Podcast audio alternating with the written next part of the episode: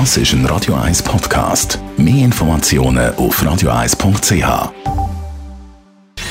Gesundheit und Wissenschaft auf Radio 1. Unterstützt vom Kopfwehzentrum Irlande Zürich. www.kopfwww.ch wenn es um Risikopatienten geht, gibt es in der aktuellen Situation teils Unsicherheiten. Zum Beispiel habe ich einmal die Frage gehört, ist Migräne auch ein Risiko im Zusammenhang mit dem Coronavirus?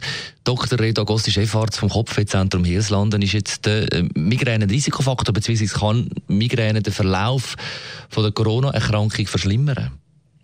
Also Migräne ist in erster Linie mal ein Attackenleiden. Also ich habe keine chronische Krankheit, ich bin nicht immer betroffen und bei den meisten Migräne-Betroffenen gibt Tage bis sogar Monate zwischen den einzelnen Attacken.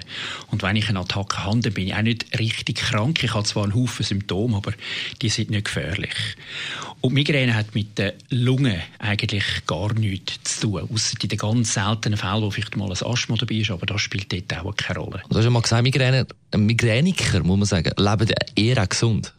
Das stimmt, das hat sich auch jetzt nicht geändert und, und in der Corona-Pandemie kommt das sogar entgegen, denn die wenigsten Migränepatienten vertragen das Rauchen. Also die rauchen eigentlich nicht, sie können nicht inhalieren und sie nur schon den Geschmack der Zigaretten vertragen es nicht. Also von dort gesehen haben sie schon mal einen, einen Pluspunkt. Und das erhöht natürlich die Chance, dass es einen milden Verlauf gibt zusätzlich. Und sie sind auch ängstlicher. Sie sind ängstlich, das kann man auch sagen. Sie, sie nehmen auch auf, die haben ja die Antennen draussen und sie nehmen natürlich die Empfehlungen vom Bundesamt für Gesundheit und so weiter, nehmen sie sehr stark auf.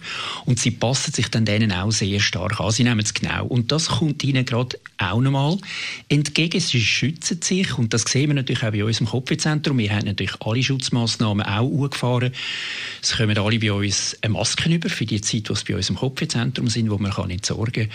Und da sehen ich eben in der allgemeinen Bevölkerung dass das nicht der Fall ist. Also wenn 200 Leute auf dem Gleis 44 Richtung Dietiker stehen, jetzt wieder ähm, in den Pendlerzeiten und von diesen 200 nur vier Masken tragen, dann habe ich natürlich ein grosses Problem und da hoffe ich eigentlich, dass der Bund, der SBB mit dem Bund zusammen gratis Masken verteilt für Pendler. Der Dr. Redo Agosti, Chefarzt vom Kopfwehzentrum Hieslanden. Jederzeit zum Nachlesen unter Podcasts auf Radio 1. Das ist ein Radio 1 Podcast. Mehr Informationen auf radio1.ch.